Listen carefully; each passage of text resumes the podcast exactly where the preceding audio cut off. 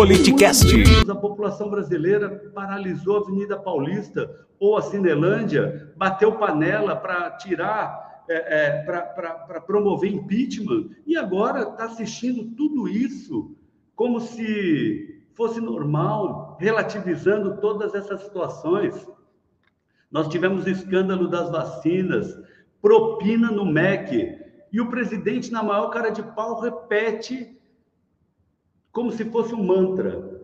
É, no meu governo não tem corrupção. O que falar dos pastores que pediam propina para liberar recursos do Ministério da Educação?